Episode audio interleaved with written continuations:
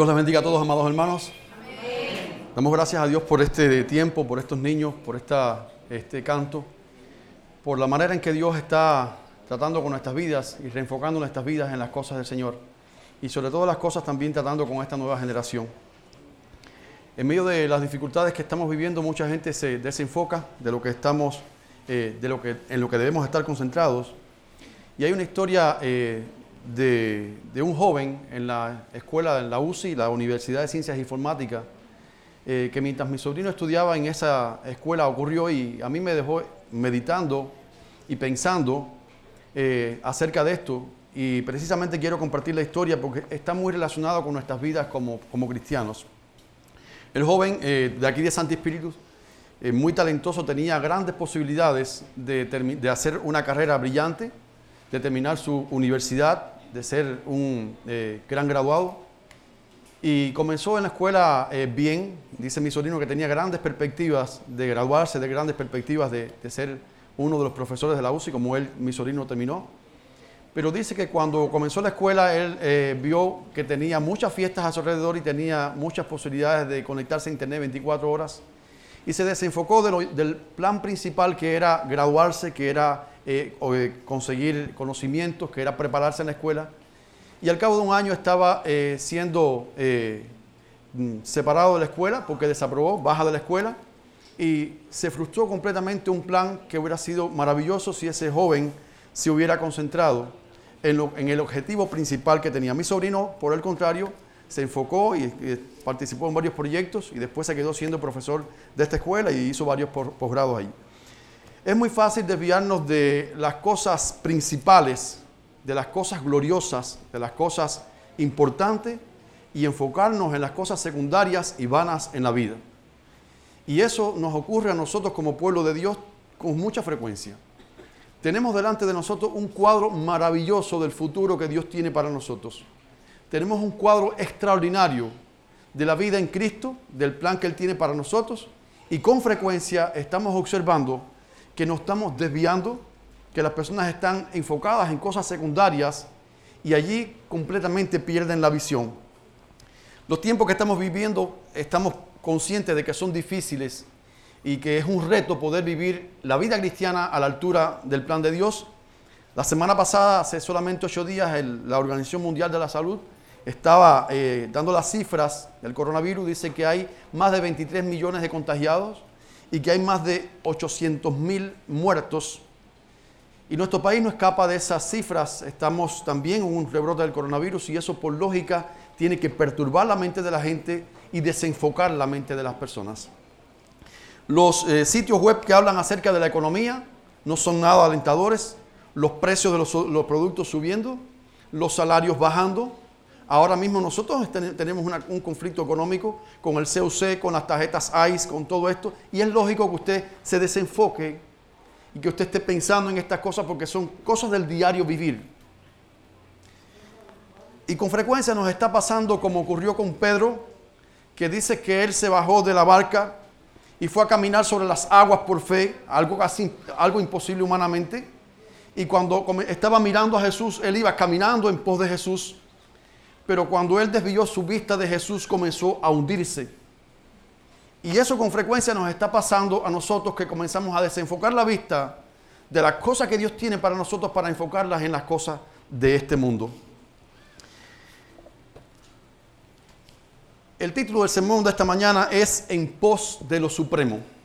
Y el objetivo es precisamente que nosotros nos mantengamos enfocados en pos de ese plan supremo que Dios tiene para nosotros en pos del cuadro maravilloso, de ese cuadro que Dios pintó para nosotros, que no hay nada mayor, que el hombre no ha podido imaginar algo tan extraordinario como el plan que Dios tiene para sus vidas. Pero ¿de qué manera podemos sacarnos de la mente todas estas cosas secundarias y poner las cosas primarias? Yo creo que la mejor manera es presentando el plan de Dios, presentando el cuadro que Dios tiene para nosotros. Usted solamente va a soltar el hueso cuando le dan un bistec. Usted va a dejar a soltar las cosas estas secundarias de esta vida cuando usted pueda ver qué Dios tiene preparado para su vida. Y lo vamos a hacer, vamos a estar en estas semanas hablando acerca del libro de Apocalipsis, que para algunos es atemorizante, pero es el libro más precioso, porque es el libro que consuma completamente el plan de Dios para nuestras vidas. Y vamos a buscar allí en Apocalipsis capítulo 1. Capítulo 1 de Apocalipsis. Nos vamos a poner de pie como reverencia a la palabra de Dios y vamos a leerlo allí del versículo 1 al versículo, al versículo 8. Apocalipsis capítulo 1, versículos del 1 al 8. Y dice así la palabra de Dios. El último libro de la Biblia dice la revelación de Jesucristo que Dios le dio para manifestar a sus siervos las cosas que deben suceder pronto. Y la declaró enviándola por medio de su ángel a su siervo Juan, que ha dado testimonio de la palabra de Dios y del testimonio de Jesucristo y de todas las cosas que ha visto. Bienaventurado el que lee y los que oyen las palabras de esta profecía y guardan las cosas en ella escritas porque el tiempo está cerca. Juan, a las siete iglesias que están en Asia, gracia y paz a vosotros del que es y que era y que ha de venir, y de los siete, y de, de los siete espíritus que están delante de su trono, y de Jesucristo el testigo fiel, el primogénito de los muertos, y el soberano de los reyes de la tierra, al que nos amó y nos lavó de nuestros pecados con su sangre y nos hizo reyes y sacerdotes para Dios su Padre. A Él sea gloria e imperio por los siglos de los siglos. Amén. Y aquí que viene con las nubes y todo ojo le verá, y los que le traspasaron, y todos los linajes de la tierra harán lamentación por Él. Sí, amén. Yo soy el alfa y el omega, el principio y el fin, dice el Señor, el que es y que era y que ha de venir, el Todopoderoso. Amén. Vamos a orar. Padre, gracias te damos por tu palabra en esta mañana. Te damos gracias por tu gloria manifestada en esta tu palabra. Y te rogamos, Padre, que tú humildemente nos ayudes a proyectar tu mensaje a tu pueblo, Señor. Ayúdanos a concentrarnos, oh Dios, en tu gloria. Ayúdanos a mirar tu gloria, oh Dios. Ayúdanos a vivir para tu gloria cada día de nuestras vidas, Señor. Usa a tu siervo como instrumento en tus manos, oh Dios. Y abre nuestros oídos, nuestros corazones, Padre. Y pongo, oh Dios eterno, ayúdanos a poner en práctica tu palabra en nuestras vidas cada día, oh Dios. Esperamos en ti, en el nombre que es sobre todo nombre, en el nombre de Jesús. Amén. Bien. Para mí el mensaje, el mensaje de Apocalipsis es un mensaje que Dios nos da porque Dios quiere que vivas en el presente mirando hacia el futuro. Recuerda esto, Dios quiere que vivas en el presente de hoy.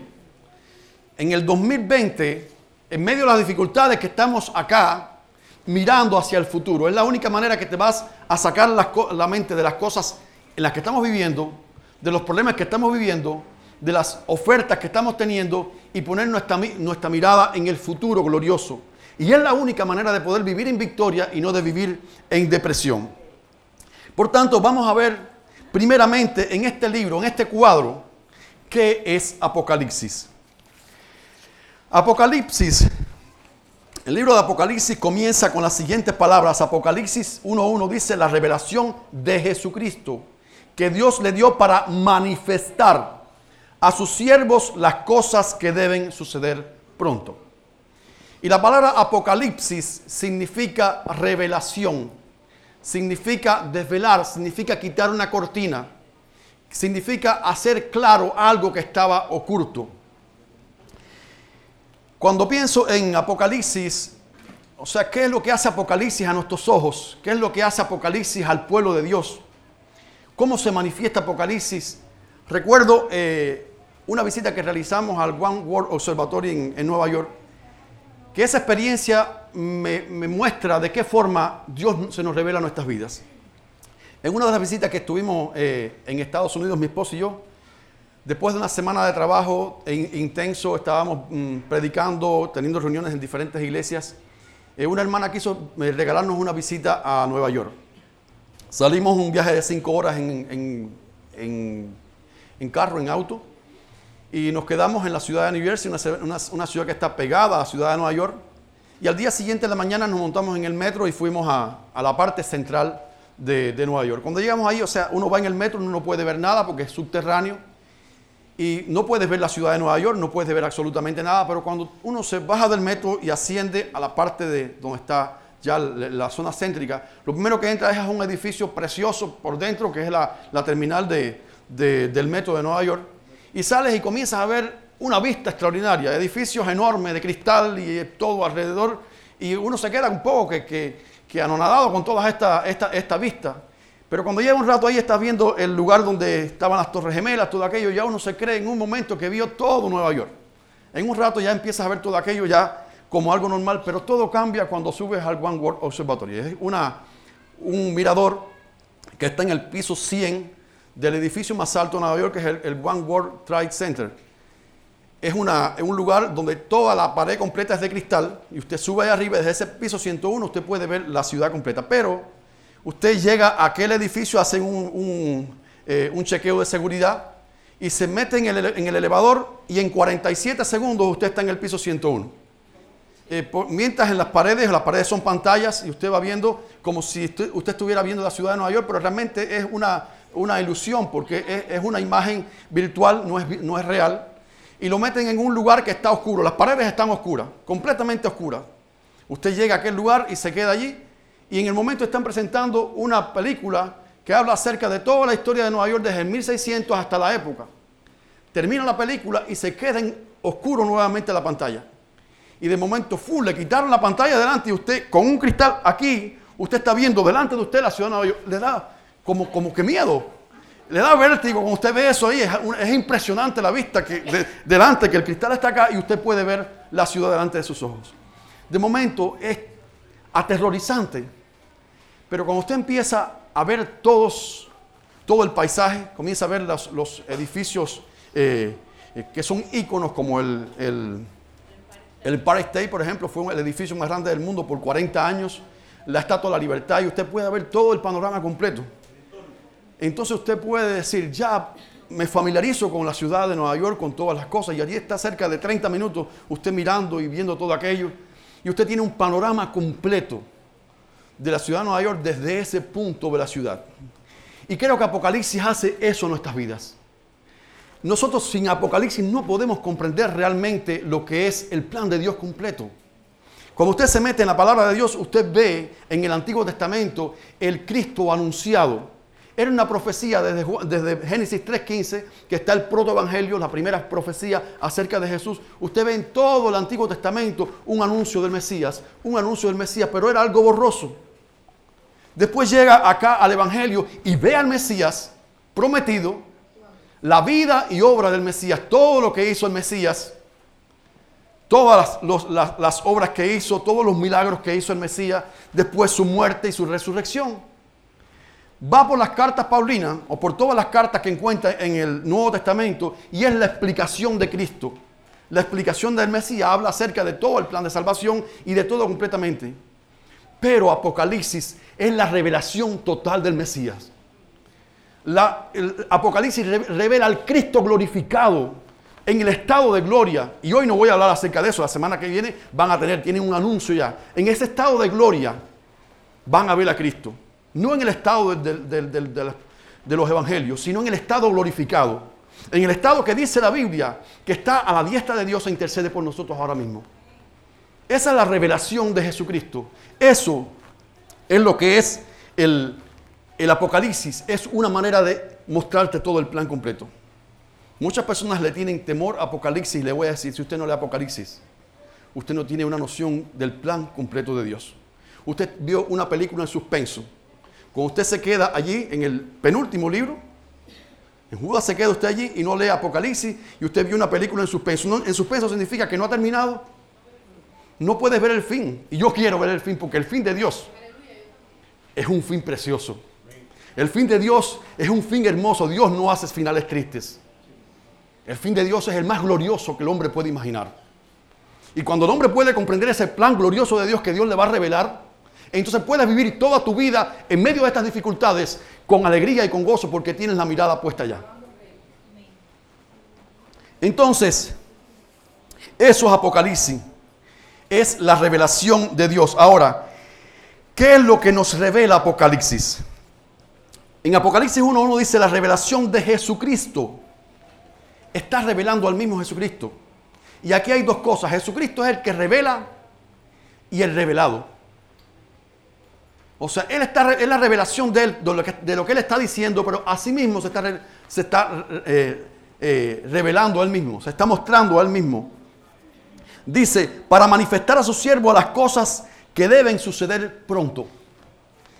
Ahora, cuando dice deben suceder pronto, la traducción acá no es que están al llegar allí, sino que cuando comiencen a suceder, van a ser rápido.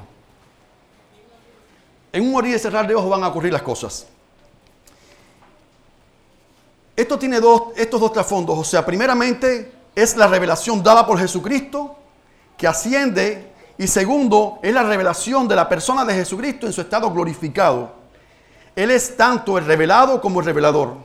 Y por otra parte, dice acá en Apocalipsis 1.19, escribe las cosas que has visto y las que son y las que han de ser después de esta. Esto es Apocalipsis. Se divide en estas tres partes. Y en eso vamos a ver ahora, próximamente, en la próxima semana, acerca de esto. Escribe las cosas que has visto. Miren, en el tiempo de, Juan no había televisión, no tenían celulares, pero Juan vio una película delante de sus ojos. Él vio, con sus propios ojos vio en colores. Ni televisión a color, eh, llegó hace, en mi época llegó a la televisión a color, pero él vio todo a color. Él habla acerca de las figuras, de los colores, de los números, de una manera tan clara que era una película lo que él estaba viendo. Así que dice, él iba a revelar lo que está diciendo en Apocalipsis, véalo. Lea Apocalipsis y vea esa película. ¿Cómo es que él, con lujo de detalles, creo que si, eh, si, Juan hubiese escrito en este, tiempo, en este tiempo, él se hubiese ganado el premio Nobel de Literatura. Porque es tan descriptivo en lo que está haciendo que, que cuando uno empieza a leer Apocalipsis, uno cree que está viendo esa imagen. Uno se lo puede imaginar. Te puede trasladar a aquel lugar. Él vio todo de una manera. Dice que él iba a revelar lo que has visto. Dice, escribe las cosas que has visto. Las cosas, porque más que profecía, que imágenes, hay muchas cosas. Hay números que significan muchas cosas. Hay figuras que representan muchas cosas. Hay palabras que representan. O sea, es con mucho colorido. Son muchas las cosas que tienen que estar en orden. Y él iba a hablar acerca de esas cosas que ni siquiera él podía del todo entender. Y las que son, está hablando del tiempo presente. Y vamos a hablar cuando, acerca, cuando hablan acerca de las iglesias, se van, que van a ver que están hablando de cosas presentes actuales en las iglesias, de cómo la iglesia debe vivir. Las cosas que son actualmente para que tú vivas de acuerdo a esa perspectiva y las que han de ser después de estas. Quiere decir que lo que va a ocurrir en la eternidad, lo que va a ocurrir en ese plan maravilloso, que usted va a ver la secuencia, todo lo que a veces, eh, que ahí son donde surgen las diferentes posiciones escatológicas. Y cuando hablamos de escatológico es precisamente que habla acerca del futuro. Hay varias posiciones. Y las posiciones se refieren a precisamente en el orden que ocurren las cosas. Pero todas las denominaciones evangélicas creemos que Cristo viene. Todas las, las denominaciones evangélicas creemos que hay un Dios y que va a revelar su plan final y que vamos a estar con Él por la eternidad. Unos dicen de una manera, otros dicen de la otra, pero en eso concordamos todos. Así que lo que vio en primer lugar fue el Cristo glorificado. En su trono celestial, allí donde está sentado y, e intercede por nosotros. Lo que es se refiere al estado actual de la iglesia, lo que está ocurriendo en la actualidad, desde el momento que se escribió hasta el rapto de la iglesia, y lo que ha de suceder es lo que ocurrirá en el mundo después del rapto de la iglesia. Que ya ocurren esas secuencias escatológicas de todas estas cosas. Pero ese es el mensaje. Lo que va a revelar es precisamente lo que vio, lo que está sucediendo. Muchas veces lo que estamos, estamos viviendo en momentos en que no te das cuenta de tu entorno.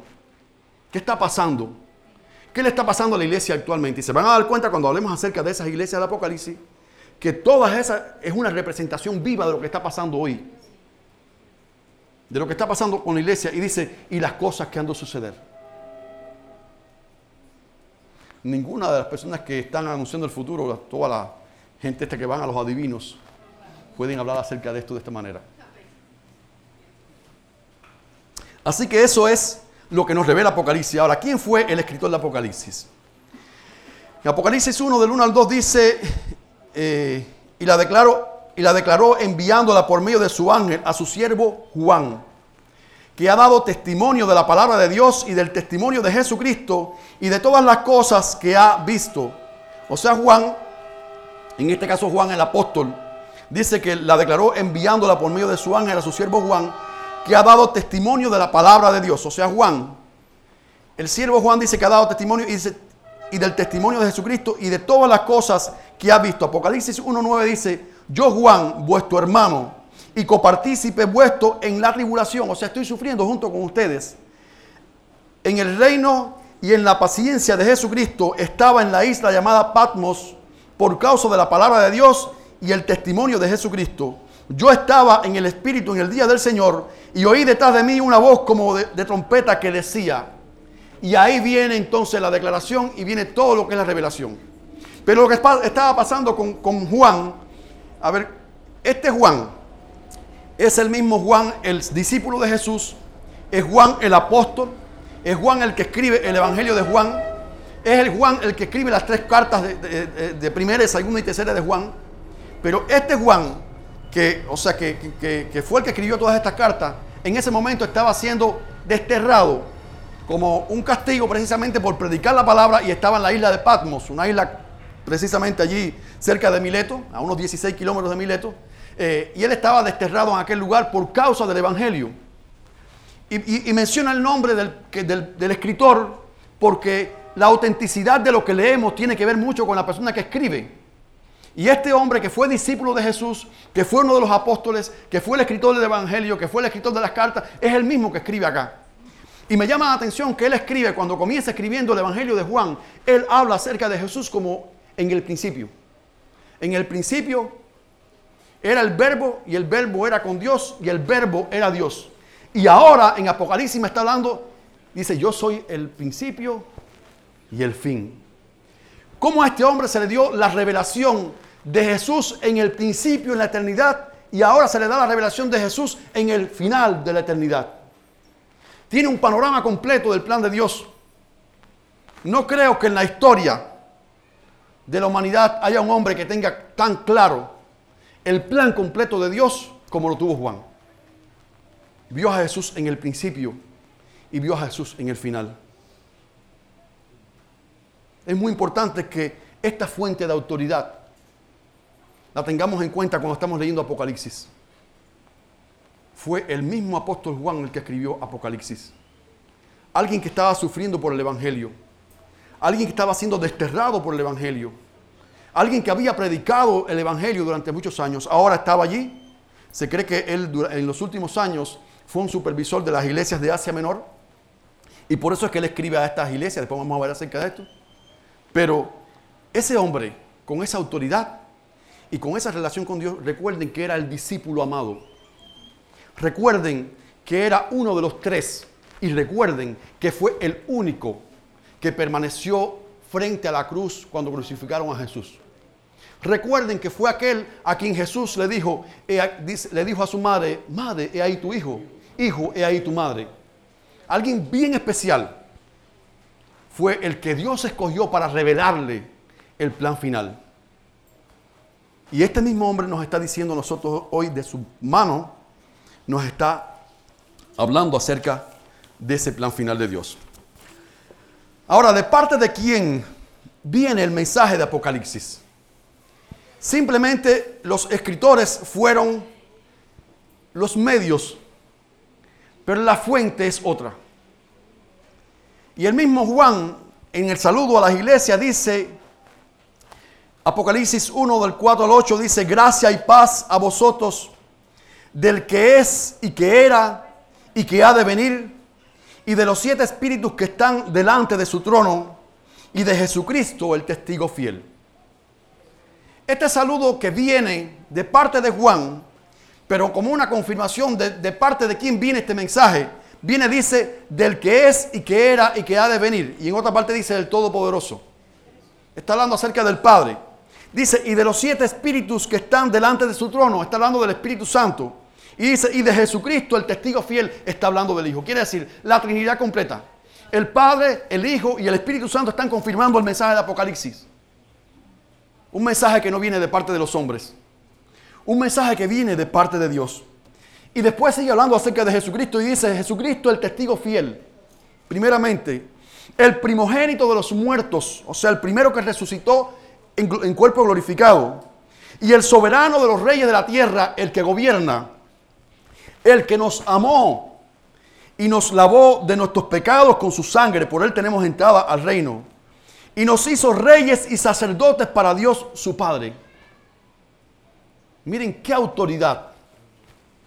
¿Qué autoridad hay en las palabras de Apocalipsis? Dice, a Él sea gloria e imperio por los siglos de los siglos. Amén. Y el mismo Señor dice, he aquí que viene, dice aquí, he aquí que viene con las nubes y todo ojo le verá.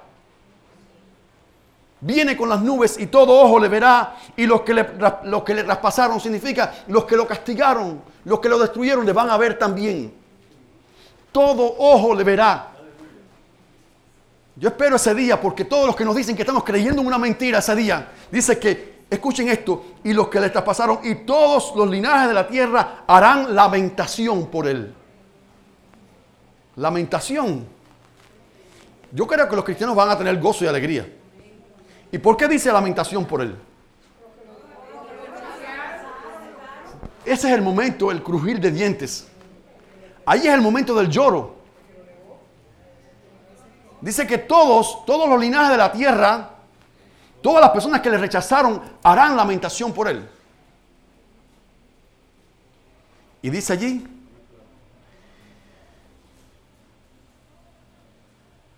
sí, amén. ¿Qué significa? Sí, así será.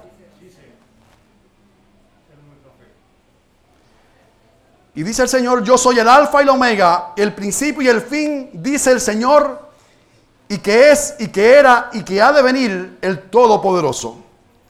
Pues independientemente que el mensaje se enfoca en Apocalipsis en la persona de Jesús, que la revelación de Dios, es un mensaje confirmado por el Padre, por el Hijo y por el Espíritu Santo. Y el mismo Juan decía lo siguiente, si recibimos el testimonio de los hombres, mayor es el testimonio de Dios. Si recibimos las historias de los hombres como reales, si recibimos las noticias del periódico como reales, si recibimos las opiniones de los hombres como reales, mayor es el testimonio de Dios. Dios es más veraz. De hecho, creemos que en la historia, más que historia, hay historiadores que toman la, la historia y desde su perspectiva la proyectan pero que realmente la palabra fiel, tal y como es, es la palabra de Dios. Por eso es que puedes ver en la Biblia que siervos de Dios hicieron cosas malas, porque Dios no esconde ni las partes malas de, de su palabra. Porque Dios revela todo claramente para que a tus ojos sea evidente de que es palabra de Dios. Así que estos son, esta es la confirmación del mensaje. Ahora, ¿para quién se escribió el mensaje de Apocalipsis? Vamos a ver esto que dice acá en Apocalipsis 10 y 11. Dice, oí detrás de mí una gran voz como de trompeta que decía, yo soy el alfa y la omega, el principio y el último. Escribe en un libro lo que ves y envíalo, escuchen bien, a las siete iglesias que están en Asia. A Éfeso, Esmirna, Pérgamo, Tiatira, Sardi, Filadelfia y la Odisea.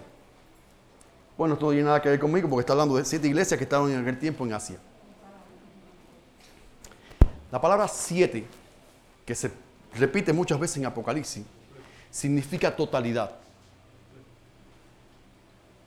Significa completo. O sea, estas siete iglesias simplemente son representativas de toda la iglesia universal. No solamente para Apocalipsis, de hecho en ese tiempo habían cientos de iglesias y se escriben a esas siete iglesias porque son representativas de toda la iglesia universal. Simplemente escriben a esas siete iglesias porque tienen dificultades que se identifican con toda la iglesia universal. Y lo vamos a ver más adelante. Pero es un mensaje universal. No es un mensaje exclusivo para las siete iglesias. Por eso es que comienza el libro de Apocalipsis diciendo lo siguiente. Usted ve en el primer... Eh, versículo, déjeme ver.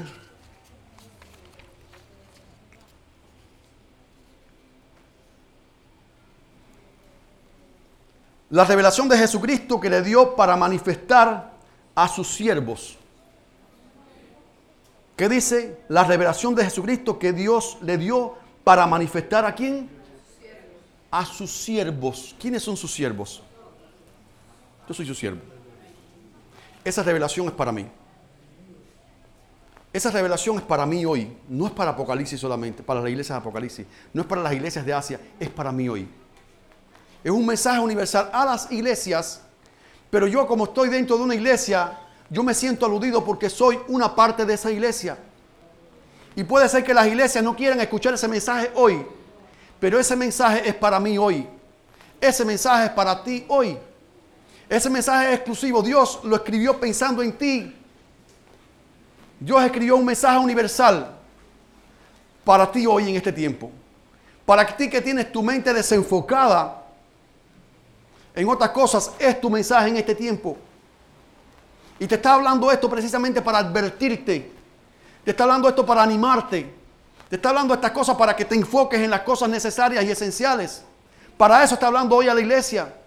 Está hablando a la iglesia y está hablando a los individuos. Yo soy la iglesia. Tú eres la iglesia. Y Dios está hablando a cada uno de nosotros por medio de ese mensaje. Así que no quieras decir, era para Apocalipsis. Es para mí también hoy. La, dice, hay un, precisamente un, un método de interpretación y Pedro dice esto, que dice que ninguna profecía es de interpretación privada. Dios habló por medio del Espíritu Santo para nosotros hoy. Y lo que Dios está manifestando aquí en su palabra no es para aquellos tiempos exclusivamente, es para estos tiempos. Y yo creo que en estos tiempos estamos necesitando mucho de esta profecía. Necesitamos mucho de esa profecía para enfocar nuestra vista en la predicación del Evangelio, para enfocar nuestra vida en la santidad, para enfocar nuestra, nuestra, perspectiva en el cielo, en lo futuro y no en lo de ahora, en estas cosas vanas que se van a acabar, en estas cosas que son hoy están y mañana no están. Precisamente para eso eh, eh, se escribe Apocalipsis, para que el pueblo de Dios, para que la iglesia de Dios, para que el siervo de Dios se mantenga enfocado en la gloria de Dios. Se mantenga enfocado en el cuadro que Dios tiene para sus vidas. Se mantenga eh, en la expectativa de lo que Dios va a hacer. Y hay algo en este mensaje que dice,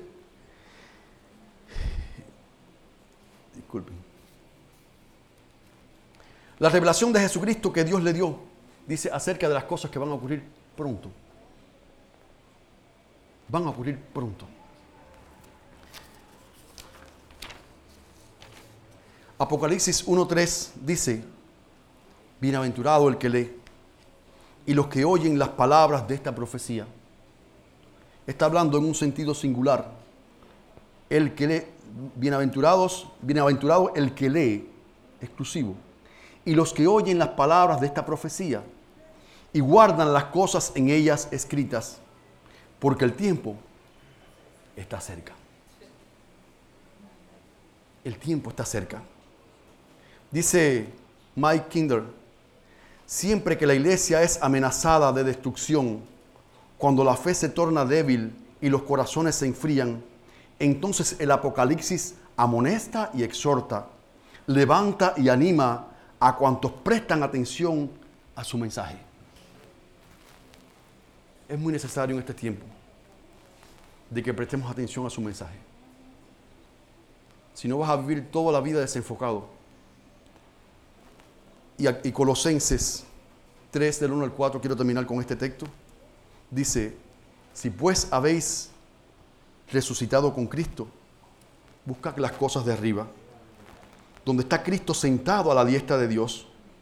Poned la mira en las cosas de arriba y no en las de la tierra, porque habéis muerto y vuestra vida está escondida con Cristo en Dios. Y miren esto precioso, dice, escuchen lo que dice, cuando Cristo vuestra vida se manifieste, entonces vosotros también seréis manifestados con Él en gloria. En gloria estaremos. Seremos manifestados con Él en gloria cuando Cristo se manifieste. Así que iglesia, no hagamos lo que hizo el estudiante, que estuvo un tiempo, se desenfocó y no pudo llegar al final. Queremos estar enfocados en la gloria de Dios. Miremos ese cuadro de Apocalipsis. Les, exhortamos a que en este tiempo estén ustedes leyendo el libro Apocalipsis y que aquí lo estemos compartiendo. Y usted pueda ver el cuadro real que Dios tiene para usted. Y usted pueda permanecer enfocado en eso, enfocado en la gloria de Dios. Como dice, habéis resucitado con Cristo, buscad las cosas de arriba, donde está Cristo sentado a la diestra de Dios. Dios les bendiga. Cristo, yo creo en ti. Yo